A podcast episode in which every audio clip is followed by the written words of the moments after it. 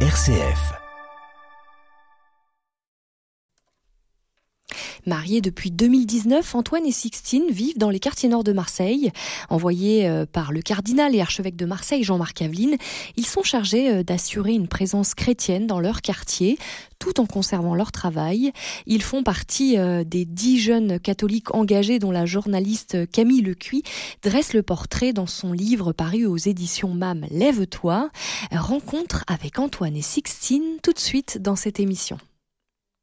Bonjour à tous, bienvenue dans cette émission. Aujourd'hui, nous avons la joie d'accueillir Antoine et Sixtine Rose. Bonjour à tous les deux. Bonjour. Merci en tout cas d'avoir accepté euh, notre invitation. Alors, depuis la rentrée, vous avez pris un nouvel engagement. Racontez-nous un petit peu comment se passe ce nouvel engagement et en quoi il consiste.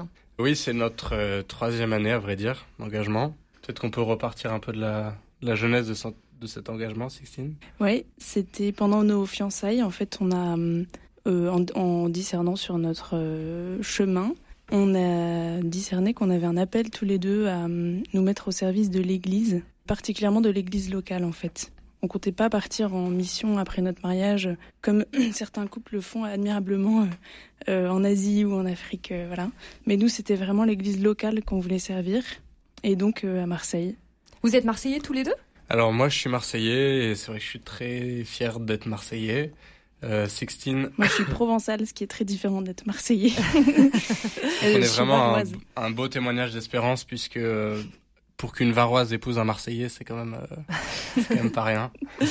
Et vous êtes, du coup, vous avez choisi les quartiers nord alors, ce qu'il y a, c'est qu'on n'a pas vraiment choisi les quartiers nord, on a reçu les quartiers nord. On a rencontré l'évêque de Marseille, après lui avoir dit notre disponibilité dans un petit faire-part qu'on lui a envoyé avant notre mariage. Il nous a rencontrés, enfin on s'est rencontrés. Euh, il a vraiment pris le temps de, nous écouter, de, euh, on s'est livré sur qui on était, sur euh, notre histoire, enfin ce qu'on avait dans le cœur. On s'est rencontrés plusieurs fois et à force de, discuter, à force de se rencontrer, de mieux se connaître, il nous a dit bon moi, je vous vois avec son, accent et sa grosse voix, je vous vois comme un cadeau et un cadeau il faut prendre le temps pour l'ouvrir. Et donc, euh, c'est pour ça Il y a eu un temps de discernement. Tout à fait. Avec lui, tous les trois ensemble, on a discerné pendant euh, presque 4 ou 5 mois, je dirais. Hmm. Puisque c'est au mois de juin qu'il nous a proposé euh, deux missions qui étaient à peu près en accord avec ce qu'on portait.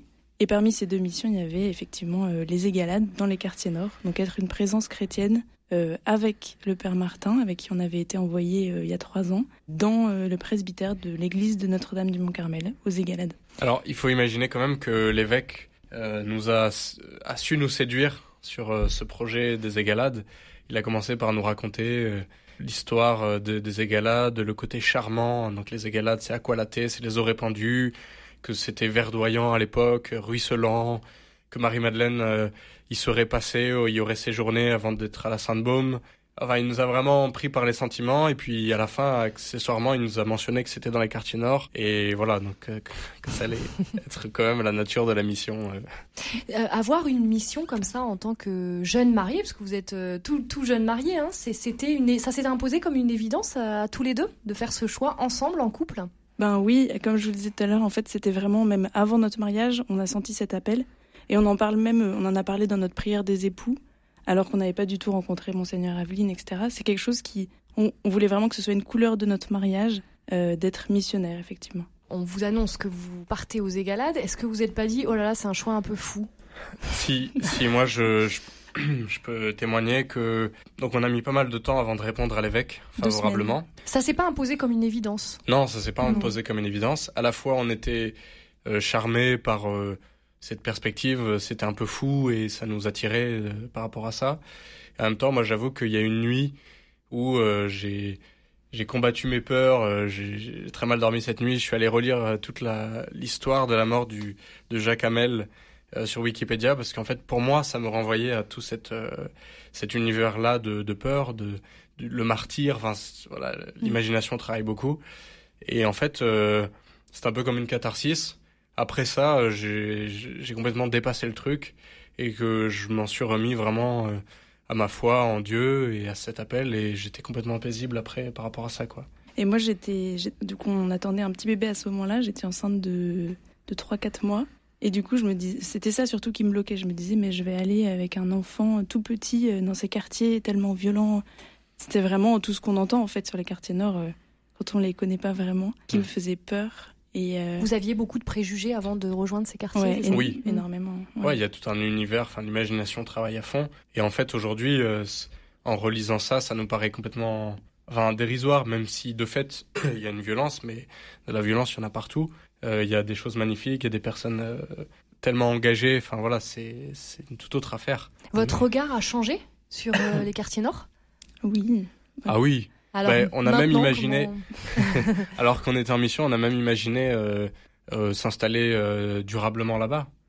On était prêt à ça parce que voilà, on a vu découvert toutes les belles choses des quartiers nord. En fait, ouais, ce qui nous a touché, euh, enfin moi, ce qui m'a touché, c'est euh, le. Donc il y a une très grande misère, ça c'est vrai. Il y a beaucoup de violence, c'est vrai aussi. On en voit, euh, on en voit tous les jours. Mais ce qui m'a beaucoup touché, c'est l'intensité de la foi des chrétiens qui sont déjà là-bas. En fait, l'église des quartiers nord est très très belle. Elle est, elle est ancrée dans ces quartiers depuis depuis des siècles. Et d'ailleurs, les, les premiers carmes de France se sont installés aux Égalades au XIIIe siècle. Donc c'est voilà une présence chrétienne très forte depuis le XIIIe siècle. Mais euh, c'est une communauté qui est, qui est, assez réduite en nombre, mais qui est très forte, euh, qui, a, qui, a, une vie fraternelle très belle et euh, qui témoigne depuis des années en fait. Voilà, des, des, religieux et religieuses qui sont engagés dans les établissements, mais aussi dans les cités, qui habitent en cité, en appartement. Mmh comme les petits frères de Jésus ou les, disciples de l'Évangile. Voilà, tout ça, c'est, enfin, moi, c'est vraiment l'Église des, quartiers nord qui m'a le plus touché, les chrétiens là-bas.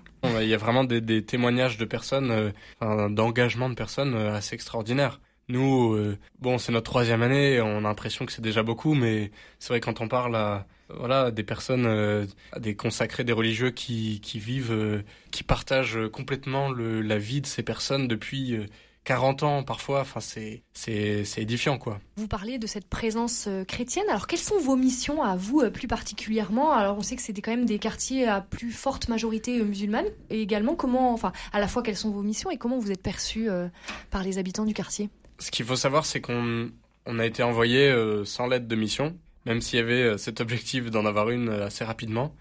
c'était un peu une volonté de d'arriver démuni en fait. je pense ça s'est fait comme ça, mais c'était en fait très bon.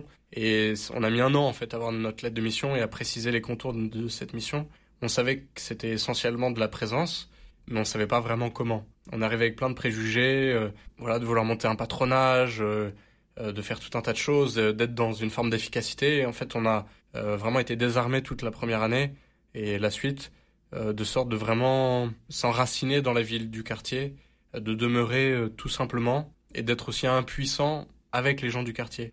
c'est un peu comme le principe de permaculture de, euh, de mettre euh, peut-être deux ans, trois ans juste à, à observer un terrain et le contempler avant d'arriver avec sa débroussailleuse et de vouloir tout défricher et de, et de faire les choses euh, dans la brutalité en fait. D'être plus dans une posture d'écoute et d'observation, de rencontre aussi. C'est ça, de se laisser transformer et travailler. mais vraiment, ça, ça impose vraiment l'écoute, de pas être dans l'efficacité ça purifie notre écoute et ça fait décanter plus en profondeur les choses. Donc je pense qu'il nous a fallu un an pour euh, un an plein de où on a vraiment fait très très peu de choses. Il y avait juste la messe une fois par mois aux Égalades et c'est tout. Et la, deuxième année, donc l'année dernière, on a commencé à, bon, on a observé qu'en fait il y avait des, des personnes qui étaient bien dans le presbytère Égalades, des gens qui passaient, qui sonnaient pour boire un café. Ils se sentaient bien avec nous et dans ce presbytère. Et on s'est dit qu'il fallait développer euh, la vie un peu fraternelle du quartier. Et donc on a proposé, après la messe euh, qui, est là, qui a lieu une fois par mois, une table ouverte qui est ouverte non seulement aux personnes qui étaient à la messe, mais aussi à toutes les personnes du quartier euh, qui n'ont pas forcément de gros moyens ou qui sont seules et qui ont besoin de, de partager. Et ça, c'est très très beau. Donc c'est ce qu'on vit une fois par mois. Et vous vivez également avec un prêtre dans, dans, les mêmes locaux qu'un prêtre, c'est ça? Oui, on a vraiment été envoyé en mission en équipe avec un prêtre, même pour être plus exact. Alors il y a quelque chose qu'on n'a pas mentionné, c'est qu'une semaine après notre euh, oui à cette mission, il y a eu un incendie dans le presbytère des Égalades. Euh, donc c'est vrai que ça nous a remué et euh, ça, ça a un peu bouleversé notre discernement. Et puis finalement, euh, la mission euh, s'est quand même faite. On a d'abord été en colocation pendant six mois avec un prêtre et deux séminaristes. Donc c'est mhm. quand même très atypique. On a accueilli Félix, notre petit fiston, dans cet environnement-là colocation. Avec, une, ouais, une colocation avec, une, avec les, les, les trois tontons, euh, oui, les, trois tontons euh, spirituels, quoi. voilà. Et ensuite, euh, voilà, on a pu emménager progressivement euh, aux Égalades, dans le presbytère. La, la, Providence vraiment nous a donné ces, ces trois personnes pour la première année. C'était vraiment très précieux de, en énergie, en amitié, enfin en fraternité, quoi. On avait besoin d'être euh, de ce petit groupe pour être plus fort. Et la deuxième année, donc, on était juste euh, tous les trois, donc, euh, donc avec Père Martin. Et voilà. Et cette année, on a, il y a une religieuse qui a pris la, la suite de Père Martin. Donc vous vivez également toujours avec une présence d'un religieux ou une religieuse comme ça. Vous êtes en lien les uns avec les autres pour pouvoir rayonner auprès des gens du quartier. C'est un peu l'idée. Oui, c'est vrai que ce qui nous porte depuis le début aussi, c'est cette phrase de l'Évangile, c'est à l'amour que vous aurez les uns pour les autres que tous vous reconnaîtront pour mes disciples. Et je pense que ce qu'on veut vivre dans le presbytère des Égalades, c'est cette fraternité, cet amour entre nous qui pousse les murs et qui rayonne dans le quartier. Ouais. Vous vivez là-bas, mais euh, vous, enfin, vous, vous, travaillez en dehors de cette mission. Cette mission n'occupe pas, euh, vous occupe pas à temps plein. Comment ça se passe? En effet, on a des vies actives. Euh, donc personnellement, je travaille à Apprenti d'Auteuil dans l'animation pastorale. Donc c'est vrai que c'est une, vraiment une modalité de notre mission. C'est aussi la source parfois de frustration d'avoir cette vie active et donc d'avoir peu de temps finalement pour cette mission. Et donc c'est vraiment une mission de présence, c'est-à-dire que c'est le soir, c'est les week-ends, voilà, sur notre temps de vie familiale, sur notre temps personnel, euh, on, voilà, on essaye de donner un petit peu plus pour le bien de la paroisse, pour le bien du quartier.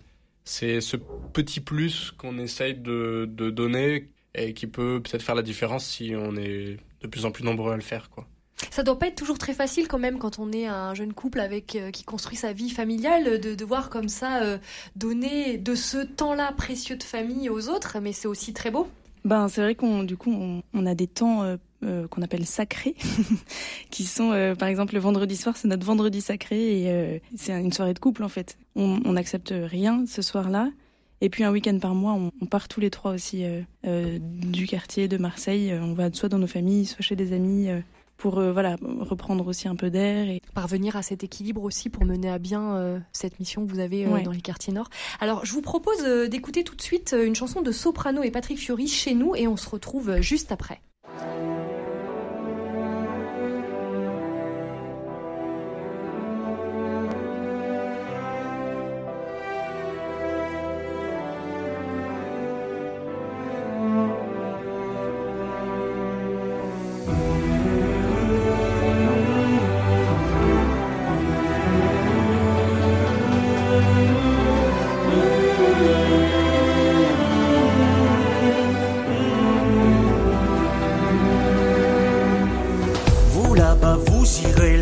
bâtiment 23.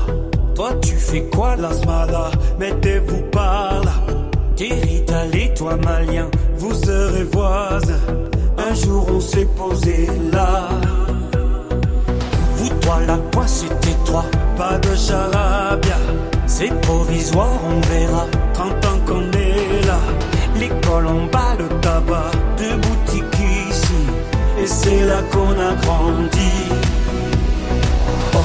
avait traversé les mers, on avait tout laissé derrière. Dieu que la vie nous semblait belle, on était chez nous.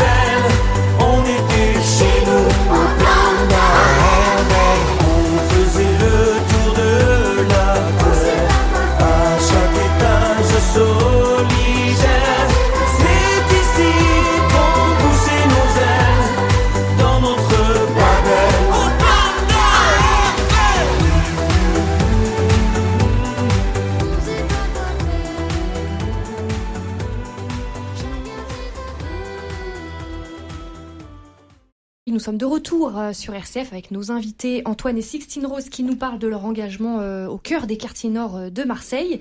Alors je vous ai vu réagir pendant la, la, musique. Vous la connaissiez cette musique, Sixtine? Moi, je la connaissais pas, mais ça me ça me parle en tout cas. ça, ça a fait écho à des situations que vous pouvez vivre, des, des rencontres de familles aussi qui ont traversé les mers, comme comme c'est dit dans, dans la chanson. Ouais, alors ceux qui sont dans notre quartier, ils ont plutôt traversé les terres. c'est pas mal de gens du voyage en fait euh, qui habitent dans le, village des Égalades.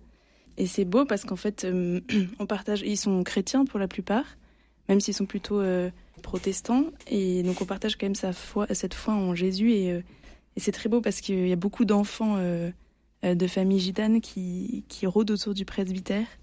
Et on a des, on a des très belles rencontres avec eux. La dernière fois, on donc tous les jeudis soirs, il y a une, heure d'adoration euh, dans l'église. On ouvre les portes et euh, il y a toute une petite euh, grappe d'enfants qui est, qui est venue la dernière fois devant Jésus. alors ils sont restés dix minutes parce que c'est difficile de les tenir, mais c'était hyper émouvant. De... On leur a fait chanter Jésus, Jésus et et ils connaissent pas l'Eucharistie, enfin c'est l'adoration. Alors non, en tant que protestant. Ouais, mm. et, en fait, ce qui est très beau, c'est cette foi d'enfant. On leur, on leur dit, mais tu vois, c'est la présence de Jésus euh, dans l'hostie. Ah oui, ah oui.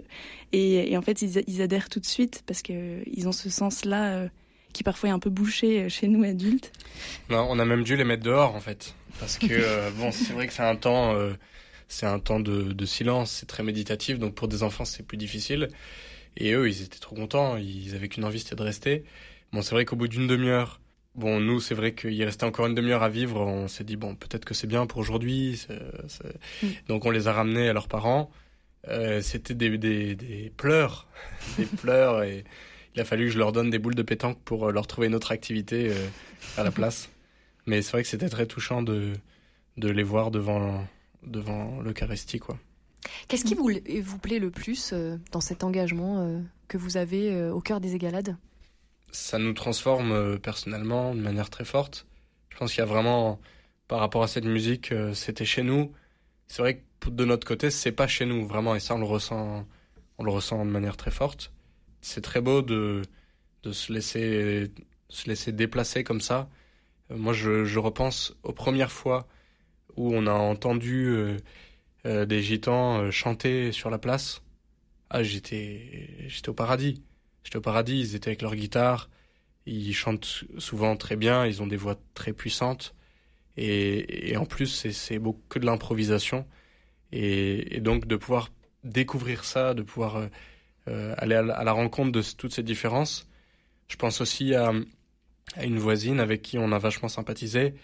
Et il y a eu une époque où c'était un peu une espèce de de guerre, de, enfin, de, concours de gâteaux. De concours, voilà, de concours de gâteaux, de qui va. Euh, C'était le meilleur pâtissier, c'est ça Ouais, voilà, c'est ça. donc, euh, le couscous, les macroutes.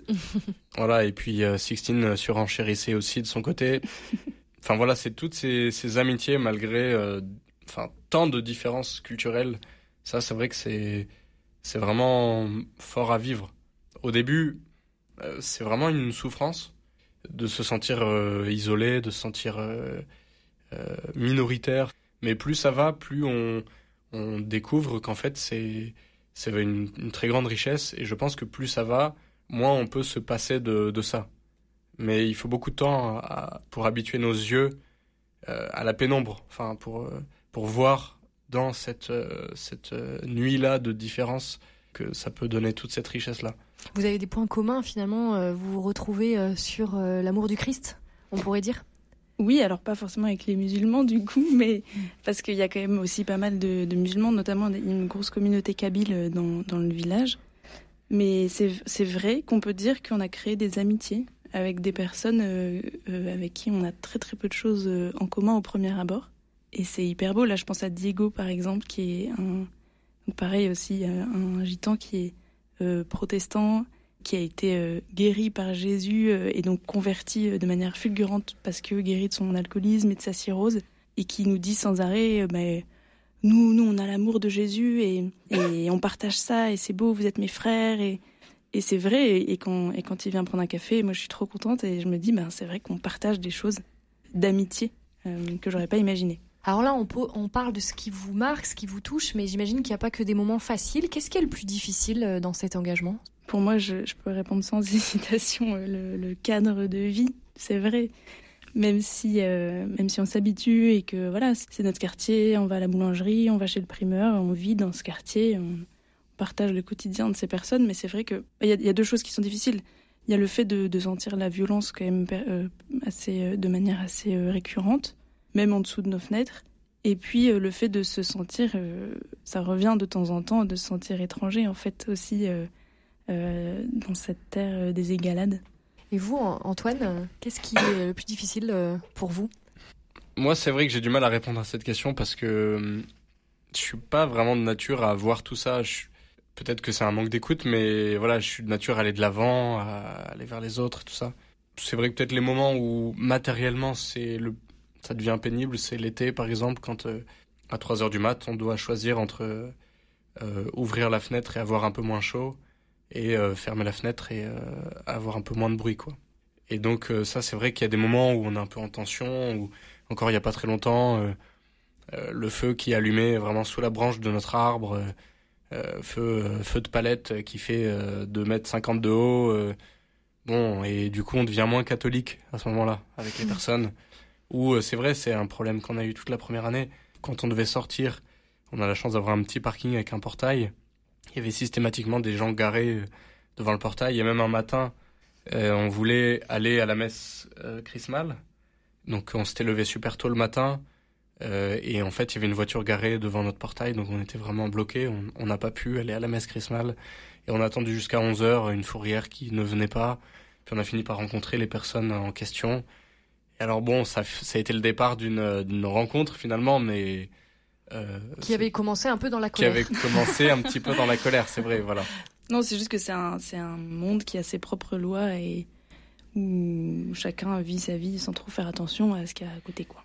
Et c'est vrai qu'il y a, ça arrivait plusieurs fois et, et ça t'affectait particulièrement en Sixteen que des voisins fassent remarquer que nous on était personne, en fait, qu'on débarquait, qu'on était là que depuis, euh, que depuis un an, même pas. Et eux, ça faisait depuis, voilà, depuis toute leur vie qu'ils étaient là et, et qu'il fallait pas qu'on l'ouvre trop, quoi.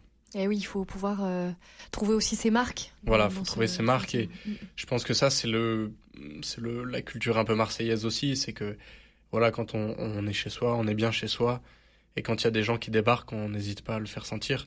On avait été préparé puisqu'avant avant d'habiter aux Égalades, on a habité un peu au panier et le panier, c'est vraiment ça. Il y a une culture très très forte euh, par rapport à ça. En fait, à Marseille, on ne change pas de quartier. Comment vous envisagez euh, l'avenir après cette expérience? Alors, c'est presque une question tabou. on est en plein dedans, en fait. On est en plein ah dedans. Parce qu'on a été envoyé pour trois ans, en fait, par Monseigneur Aveline. Et on est dans notre troisième année.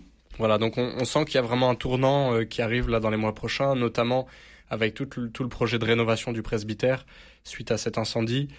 Euh, donc euh, dont on essaye d'être vraiment euh, source d'inspiration. Enfin, l'immobilier du diocèse compte vraiment sur nous pour pour partager nos intuitions par rapport à ce presbytère. Donc on voit qu'il y a vraiment un virage. On est arrivé dans une pour une mission de présence. on se rend compte, enfin voilà, après trois années de présence et d'écoute, on s'aperçoit que on a des idées qui reviennent souvent, on a des intuitions. et donc probablement que l'été prochain, c'est une mission qui va changer un peu de visage peut-être euh, autour de, projets concrets. Est-ce que ils seront développés par nous ou par d'autres? Euh, C'est finalement pas très important. Nous, en tout cas, on sait qu'on aurait été un maillon sur ces trois années. Oui, euh, en fait, ce qu'on a vécu pendant trois ans nous a permis de, de voir un peu comment le presbytère peut apporter du fruit dans le quartier. Et on a plusieurs idées concrètes qui sont notamment une cantine solidaire, un accueil plus permanent pour des des pèlerins qui sont sur la route de Marie-Madeleine. C'est un nouveau pèlerinage qui vient. Et oui, qui a ouvert euh, l'été dernier, oui. Voilà, tout à fait. Et donc les égalades sont évidemment une étape incontournable puisque Marie-Madeleine serait passée aux égalades. Et puis un accueil aussi un peu d'urgence pour certaines personnes qui sont dans le besoin. Des, des ateliers aussi parce qu'on a observé que beaucoup, beaucoup de jeunes personnes étaient désœuvrées et ne, ne, travaillaient pas et en fait du coup buvaient et euh, entraient dans tout ce qu'on connaît des, des, trafics, etc. Des ateliers euh, de de travail manuel, peut-être du bois ou dans le jardin, parce qu'il y a un petit jardin euh, à faire fructifier aussi. Il y a aussi un, passé autour de l'apiculture dans, euh, dans ce presbytère. Et on sait combien les abeilles sont un maillon essentiel du bon fonctionnement de, la biodiversité. Voilà, donc il y, a, toutes sortes de projets qui, qui tournent autour de l'écologie intégrale. Voilà, on essaye de voir comment, qu'est-ce qu'on peut proposer qui puisse contribuer au développement économique et social du quartier et qui puisse apporter vraiment une touche spirituelle et aussi culturelle. c'est vrai que les Égalades, il y a, cette histoire très riche du quartier. il y a la savonnerie qui est juste à côté. Il y a des tas de d'archives aussi. Et donc il y a une association euh, qui s'appelle euh, l'association des Amis des Égalades qui a travaillé depuis euh, un demi-siècle à peu près sur la conservation du patrimoine des Égalades, en particulier la grotte des Carmes qui est située au-dessus de l'autoroute quand on va vers Aix, dans lesquelles les premiers Carmes de France sont, arrivés en 1230 et dans lesquels ils ont habité 50 ans c'est là où on pense que Marie-Madeleine aurait séjourné. Et donc voilà, il y a, beaucoup d'éléments historiques très intéressants aux Égalades. Et ça peut être un axe aussi missionnaire d'utiliser vraiment la culture voilà, pour, euh, pour contribuer à cet élan de développement intégral. Merci beaucoup euh, Antoine et Sixtine Rose euh, d'être venus euh, nous parler de votre engagement au sein du quartier des Égalades à Marseille, de beaux projets en perspective pour l'avenir que vous venez de nous décrire Antoine. Et rendez-vous tout de suite sur rcf.fr pour réécouter et partager cette émission. À très bientôt.